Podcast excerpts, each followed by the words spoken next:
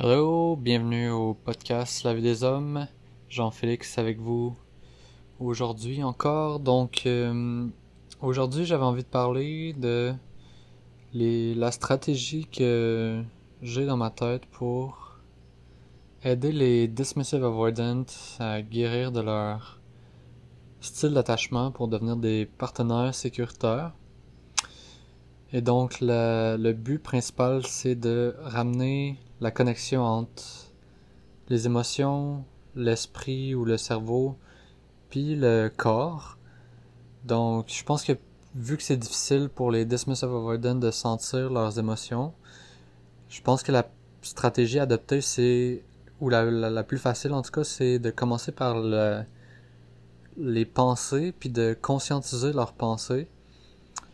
Dans le fond, nos pensées, c'est comme une réflexion de nos émotions qu'on a à l'intérieur. C'est en partie les émotions qu'on a qui vont euh, créer les pensées qu'on a dans le cerveau. Euh, en gros, on a 70 000 pensées à chaque jour.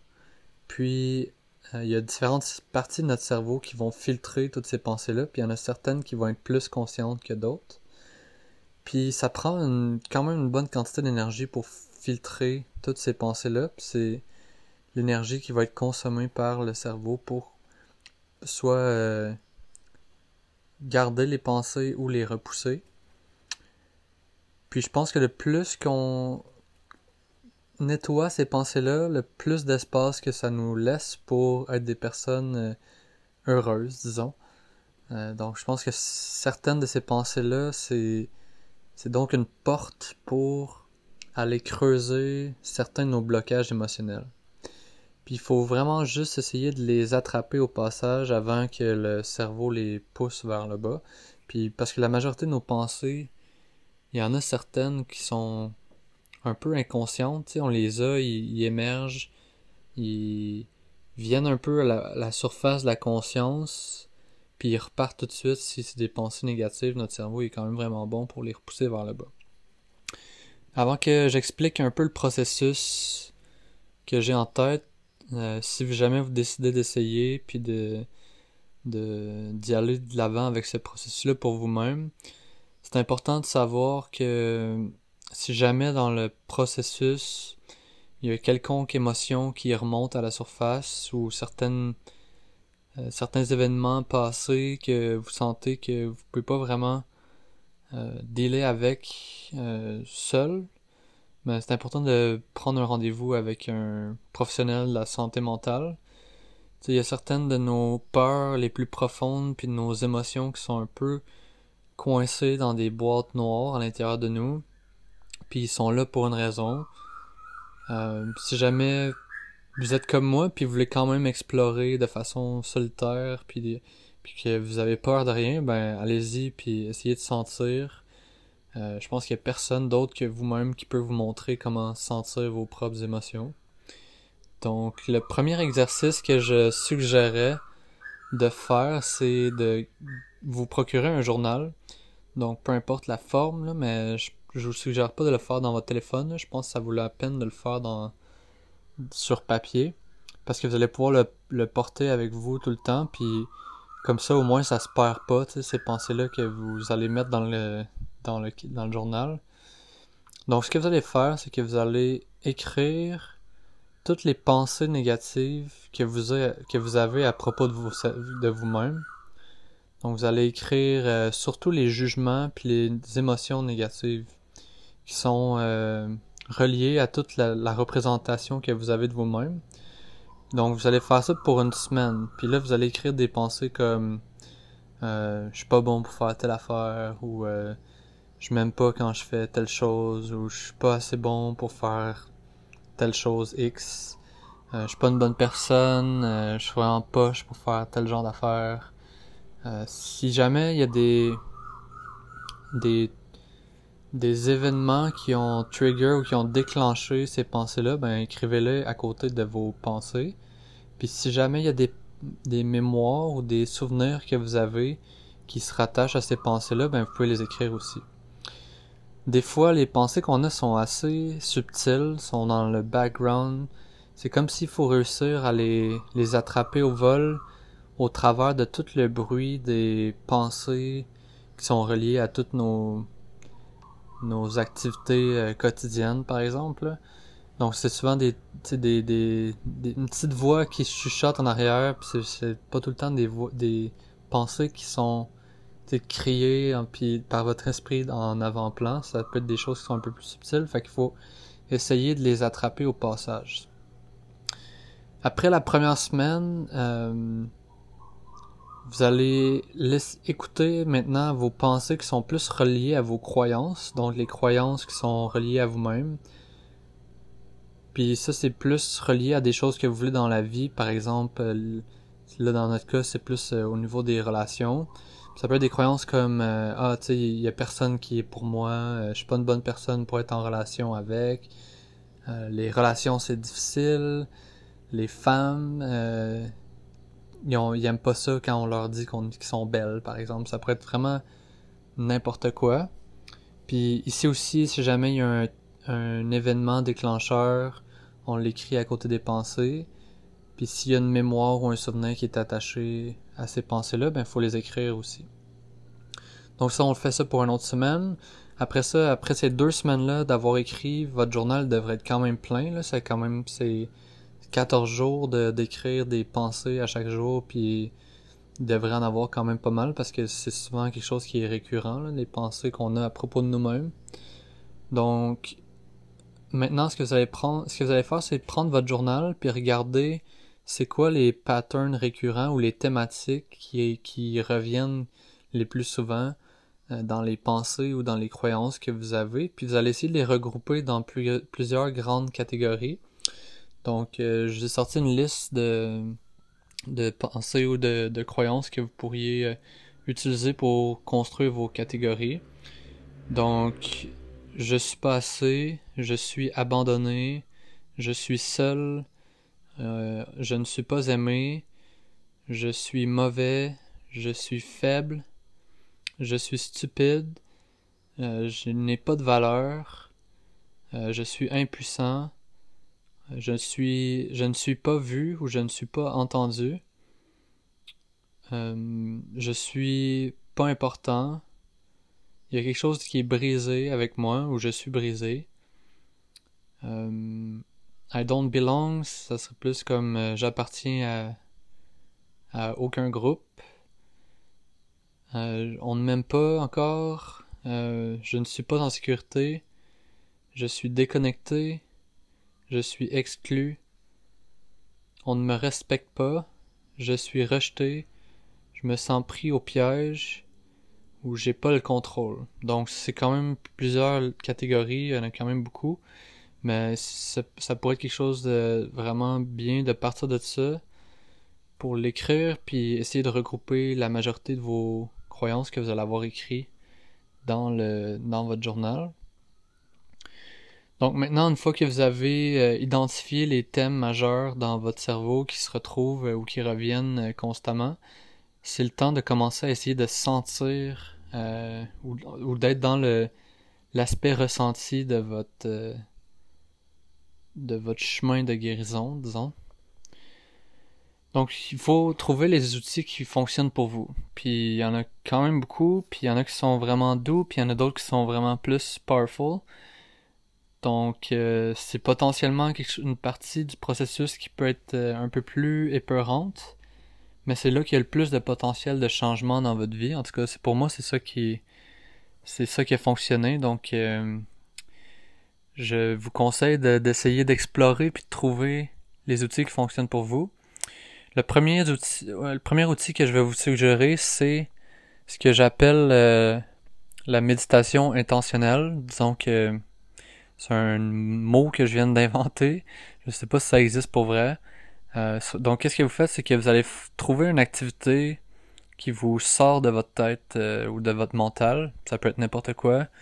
Euh, ça peut être la course, danser, les breathwork, le sauna ou le ice bath. Ça peut être vraiment n'importe quoi, mais faut que vous vous sentiez dans un état un peu d'endorphine, donc complètement relaxé, que vous n'êtes pas dans votre tête Quand vous réussissez à atteindre cet état-là, où vous vous sentez vraiment connecté à votre corps, ben asseyez-vous dans une euh, dans une position confortable, avec les yeux fermés, peut avoir de la musique ou pas de musique, peu importe qu'est-ce qui vous garde connecté à vous-même. Donc vous allez prendre une couple de minutes pour essayer de sentir comment vous vous sentez dans ce moment présent. Donc euh, je suggère que vous essayez de créer une vision de vous-même qui est comme une grande version de vous-même qui est forte, euh, confiante, euh, en santé, saine, toujours calme, rassurante et bienveillante. Donc cette version de vous qui va regarder au travers de ou par-dessus toutes les autres parties de vous qui sont souffrantes. Dans mon cas, moi j'imagine euh, que cette version-là, mon higher self, qui est un peu euh, assise sur mon épaule gauche, puis qui regarde toutes les autres parties ou toutes les autres petits Jean-Félix qui sont un peu comme dans dans une espèce de bol dans mon abdomen. Mais vous pouvez trouver votre propre version de cette vision-là. Mais de cette façon-là, quand vous allez avoir des émotions négatives ou des pensées négatives qui remontent, ben vous allez savoir que c'est juste une de ces parties-là qui sent ou qui pense ça. Puis c'est pas toutes vous qui qui pensez cette chose-là.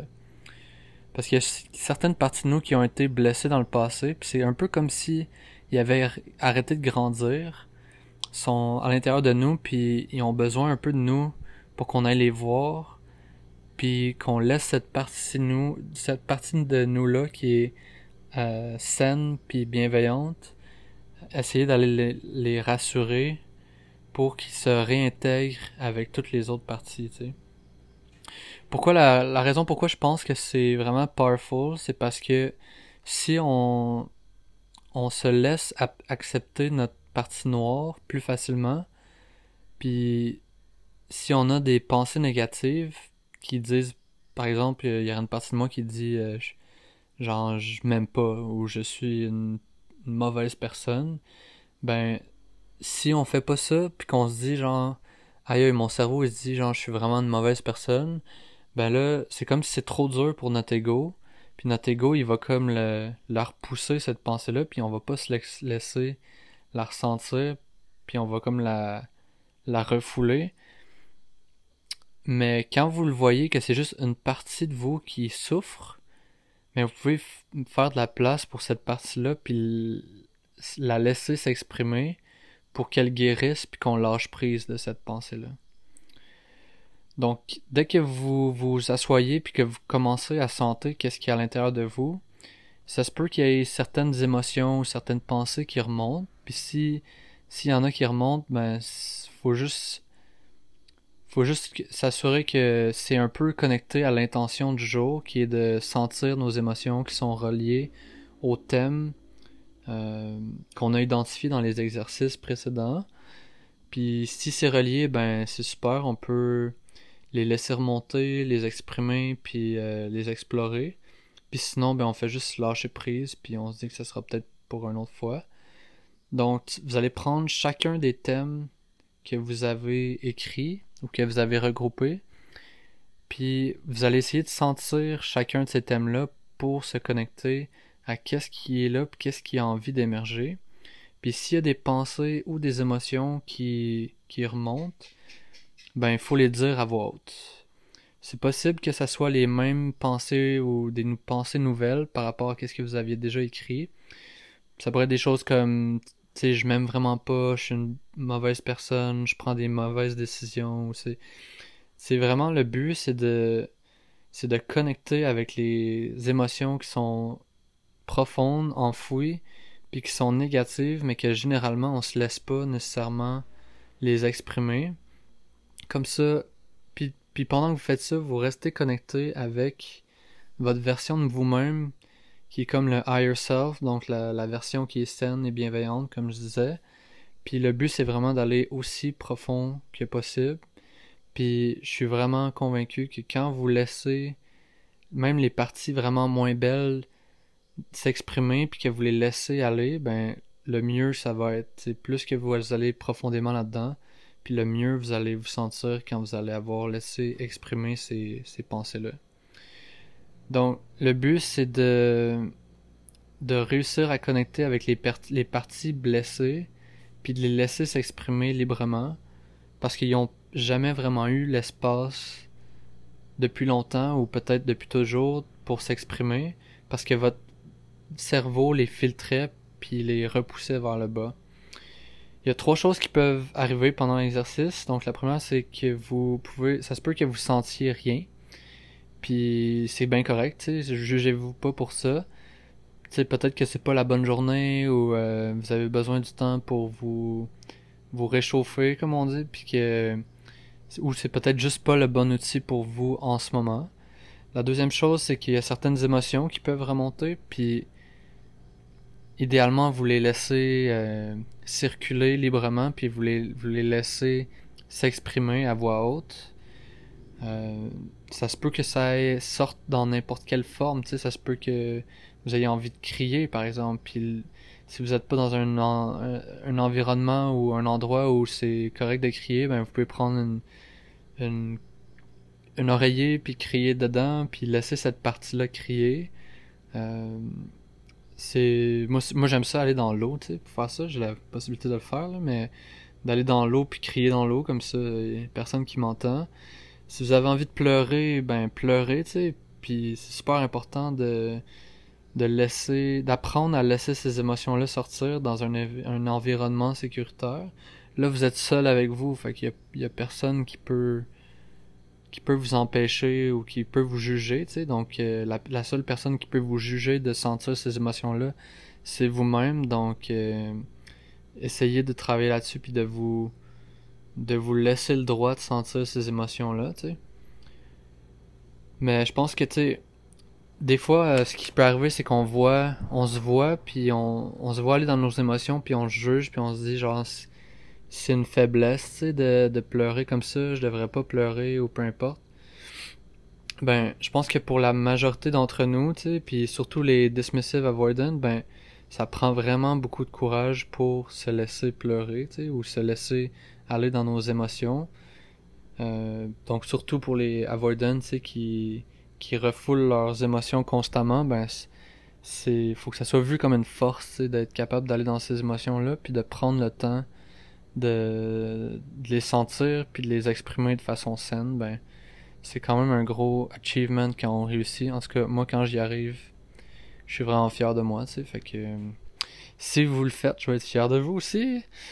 Ok, donc la troisième chose qui peut arriver, c'est euh, il y a certaines mémoires ou certains souvenirs qui peuvent remonter aussi. Donc peut-être que vous avez une mémoire ou un souvenir que que votre cerveau associe avec quel quelques pensées que vous avez.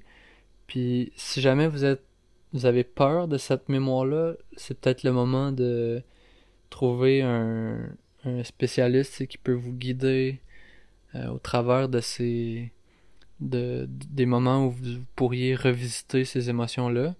Mais si vous vous sentez confiant, puis que vous, ça, ça vous fait pas peur, ben, allez-y, tu allez-y en profondeur dans cette mémoire-là, tu vous êtes où, euh, qui qui est là, euh, quel âge vous avez, qu'est-ce qui est arrivé, puis comment l'enfant ou l'adulte euh, version de vous-même se ressent, ben, si jamais, tu il y a, y un souvenir mauvais qui, qui remonte, ben, il y a des fortes chances que ça soit comme un traumatisme dans un certain degré, tu sais, parce que le trauma, c'est pas tout le temps des choses euh, qui sont euh, aussi négatives qu'on pourrait s'imaginer. Des fois, c'est juste euh, ce qui est traumatisant pour un enfant, c'est c'est pas toujours ce qui est traumatisant pour un adulte, donc il faut juste comme si jamais c'est des souvenirs qui sont récurrents puis que vous savez que vous êtes habitué de les repousser, ben c'est le moment, d'aller dedans puis de d'aller voir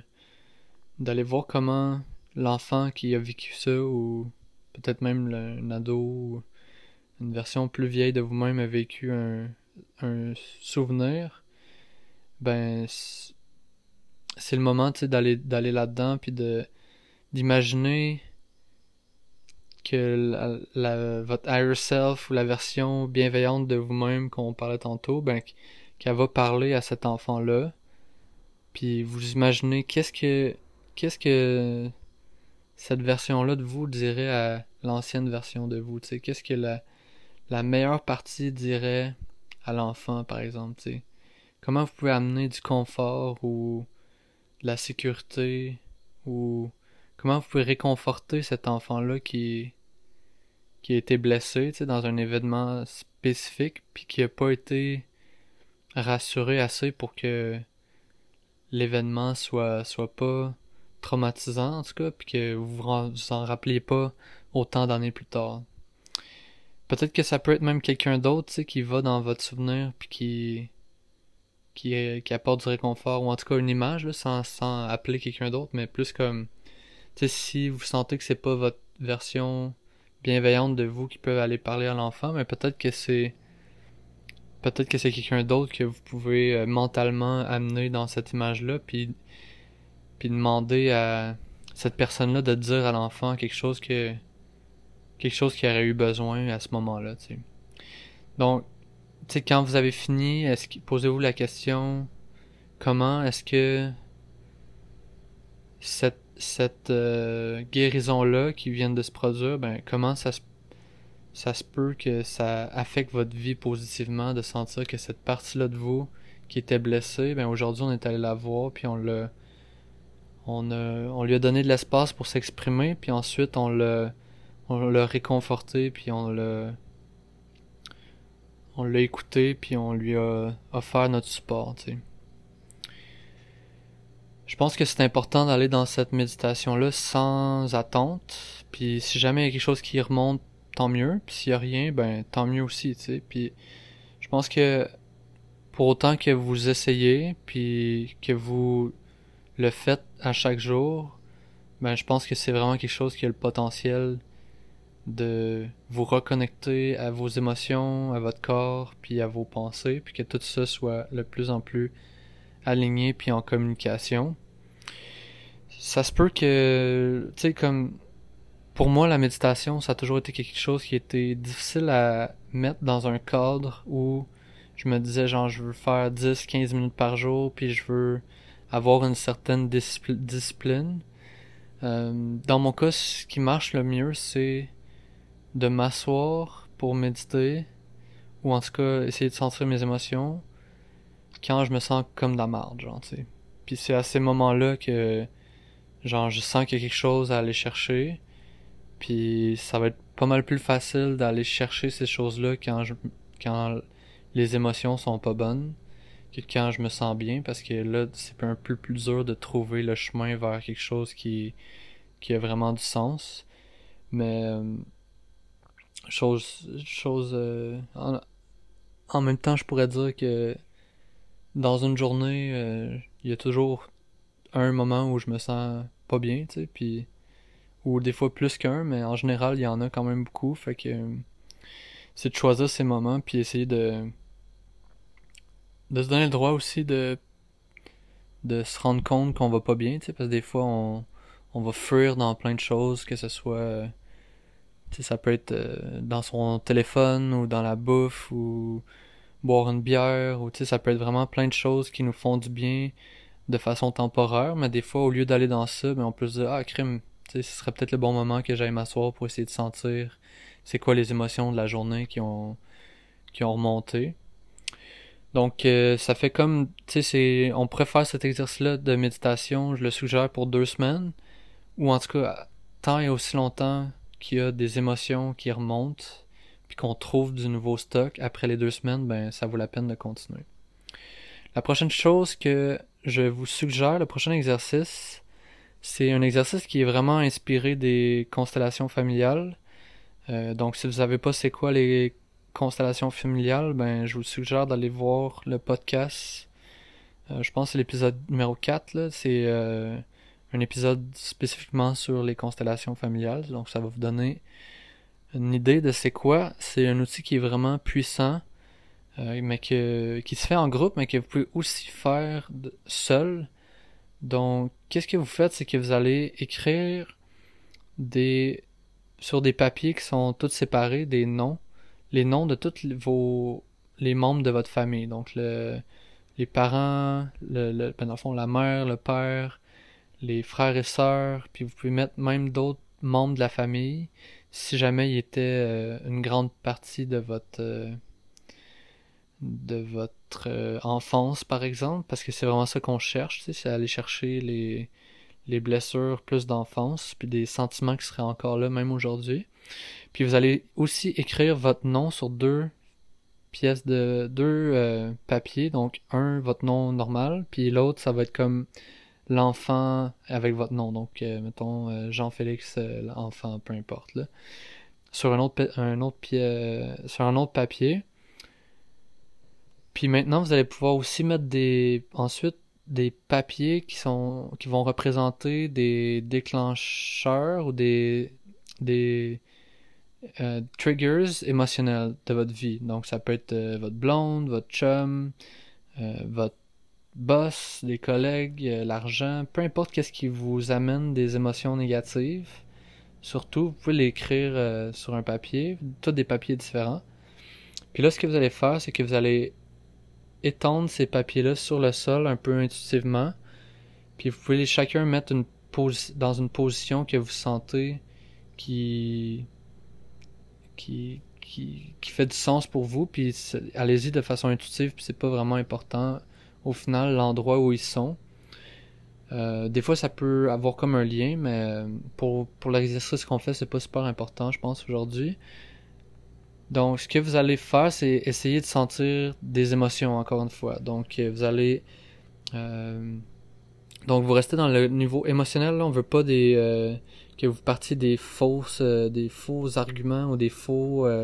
des fausses chicanes dans votre tête avec les, les pièces de papier, C'est que mettons, vous allez regarder les, les membres de votre famille, puis vous allez vous demander euh, comment vous sentez, puis il faut que chaque phrase, ou à peu près, commence par « je me sens X », je me sens fâché quand, ou je me suis senti fâché quand, ou je me suis senti trahi quand, telle affaire. Donc, si jamais la, la phrase commence pas par « je me suis senti X » ou Y, ben, ça veut peut-être dire que vous en irez pas dans la bonne direction. Donc, en face de vous, il y a les membres de votre famille. Donc, ce que vous allez faire, c'est que vous allez choisir ou vous allez essayer de sentir chacun des membres de votre famille ou les émotions que vous avez en face euh, face à eux. Puis ça peut être quand même assez rapide, là, 35 30 à une, 30 secondes à une minute par papier. Puis si jamais il y a rien, c'est correct, vous passez au prochain. Puis si jamais vous avez des émotions qui sont là, ben c'est le temps de sentir euh, qu'est-ce qui qui est là, puis qu'est-ce qui a envie d'être exprimé. Puis encore une fois, vous allez pouvoir l'exprimer à voix haute. Ensuite, une fois que ça c'est fait, vous pouvez le faire aussi avec les triggers. Donc essayez de, de sentir comment vous sentez par rapport à chacun de ces nouveaux papiers-là. Puis ensuite, vous allez pouvoir mettre, vous mettre sur debout sur les papiers qui vont représenter les membres de votre famille. c'est comme si vous incarniez un peu cette personne-là de votre famille pour vous regarder vous. Donc vous, vous êtes comme si, mettons, euh, je vais debout sur le papier qui représente ma mère, puis je regarde, je regarde mon papier qui représente moi, mais je me demande comment ma mère peut se sentir face à moi, genre, tu sais, donc, puis vous allez pouvoir faire l'expérience avec tous les membres de votre famille c'est un peu pour essayer d'aller chercher des émotions ou une perspective différente par rapport à comment eux ils peuvent se sentir face à vous. Puis des fois, ça peut vous aider à vous connecter à, peut-être une nouvelle perspective que eux ils peuvent avoir de vous, tu sais. Puis comment eux ils se sentent dans votre relation, surtout par rapport à qu'est-ce que vous avez senti vous par rapport à eux. Donc ça peut comme peut-être vous ouvrir à un nouveau dialogue, puis vous ouvrir à des nouvelles émotions, puis de toute façon, on vit toutes les mêmes émotions, puis c'est un peu le but des constellations familiales, c'est de se rendre compte que dans le fond, en dedans de nous, on a toutes les mêmes parties souffrantes avec des émotions qui sont déclenchées par des contextes qui sont différents, mais ça revient que ça, revient au fait que on vit toutes un petit peu la même chose. Donc, si vous vous mettez dans la place des autres, ben vous allez peut-être pouvoir connecter avec, avec eux de nouvelles façons, puis peut-être même guérir des choses qui sont à l'intérieur de vous parce que vous allez avoir une nouvelle perspective. Donc, on regarde pour des émotions dans tout cet exercice-là, puis il peut y avoir des mémoires, encore une fois, ou des souvenirs qui, qui émergent, puis ça va être la même chose que, les, que la méditation précédente, donc si jamais il y a quelque chose qui, qui émerge, ben, faut le dire à voix haute. Puis si jamais il y a un souvenir euh, qui émerge, ben, vous pouvez euh, intégrer la personne qui est concernée, puis si c'est si c'est vous en tant qu'enfant, ben vous pouvez aussi amener le papier puis voir comment cet enfant-là se sent, puis essayer de lui parler, puis de le rassurer dans euh, dans ce souvenir-là. Donc, si jamais vous réussissez à faire ça, ben félicitations parce que c'est vraiment pas une chose facile à faire, puis ça demande ça demande beaucoup de courage pour se lancer dans un exercice de façon solitaire comme ça. C'est pourquoi, euh, si jamais vous avez besoin d'aide, euh, ben je peux vous aider dans cette euh, dans cette direction-là parce que je l'ai faite pour moi. Je suis convaincu que ça fonctionne. Sinon, ben clairement, faire un vrai atelier de de constellation familiale, c'est une des choses les plus puissantes selon moi qu'on peut faire parce que vu que c'est fait avec des, des inconnus, ben ça augmente le potentiel puis ça vous met dans une position de vulnérabilité vraiment intense puis ça vous donne pas le choix de de regarder vraiment qu'est-ce qui est là. Puis la personne qui s'occupe d'être la facilitatrice de cette activité là ben c'est comme si, tu sais, vraiment, en, général, c'est des personnes qui sont assez sensibles qui peuvent vous guider à travers l'expression de vos émotions. Donc, euh, je le conseille vraiment fortement. Euh, je pense que la prochaine étape pour moi, ça serait, si vous êtes ouvert à ça, d'expérimenter ce même processus-là, mais en faisant du microdosing de psychédélique à toutes les deux ou trois jours donc, toutes les deux ou trois jours, vous faites les mêmes, vous faites euh, du microdosing, euh, puis on recommence le processus. Donc, euh, on, on recommence à écrire les pensées nocives, négatives par rapport à nous, les jugements qu'on a par rapport à nous-mêmes, ensuite les, les croyances qu'on a par rapport à, à la vie en général, nous-mêmes, puis les, les objectifs qu'on s'est qu'on s'est mis par rapport à si c'était par rapport aux relations puis ensuite, on recommence l'histoire des papiers avec la constellation familiale. Pourquoi? Parce que les psychédéliques, c'est une des raisons, une des façons pour moi de changer notre point de vue sur nous-mêmes. Puis, bref, je vais parler plus des psychédéliques après que on va avoir fini les styles d'attachement. Mais pour moi, c'est, c'est une autre façon d'aller connecter plus profondément avec nos émotions.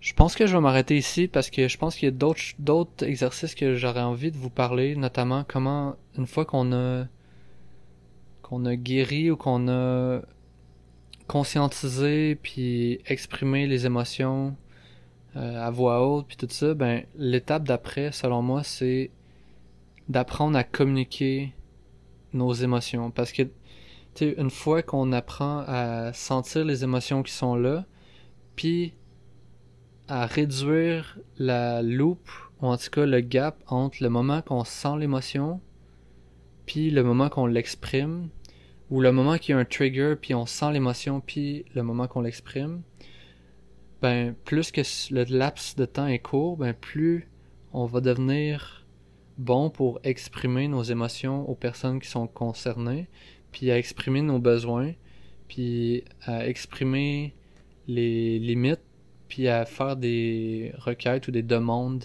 aux personnes qui sont concernées. Puis tout ça, ben, c'est la communication non violente, dans le fond. Mais la première étape, c'est avant de, commencer à, s'exprimer, puis à s'exprimer de façon saine et constructive, ben, la première chose à faire, c'est d'apprendre à ressentir. Mais ça, ça, dans le cas de personnes qui n'ont pas été habituées à ressentir ou qui ont été habituées à repousser leurs émotions vers le bas, ben ça peut être une chose qui est quand même difficile. Donc c'est pour ça que je vous ai euh, décrit la, la marche à suivre pour ressentir en premier, puis ensuite ben l'étape d'après, ça va être de bien communiquer, mais on va se garder ça pour un peu plus tard. Et donc, je pense que après cet épisode-là, ensuite, on va se lancer plus dans le prochain style d'attachement qui est le style anxieux ou anxious preoccupied. Alright, j'espère que c'était constructif. Euh, si jamais vous décidez de vous de l'essayer, ben écrivez-moi, ça va me faire plaisir de d'entendre parler de vos histoires. Moi, je l'ai fait pour moi, puis euh, je continue de le faire. Donc, euh, je vous garantis que si jamais vous êtes prêt à ça, puis vous avez la motivation de le faire, ben ça peut amener des, résultats qui sont vraiment positifs. Good. Merci d'avoir écouté ça. Puis on se dit à la prochaine. Bonne journée. Bye bye.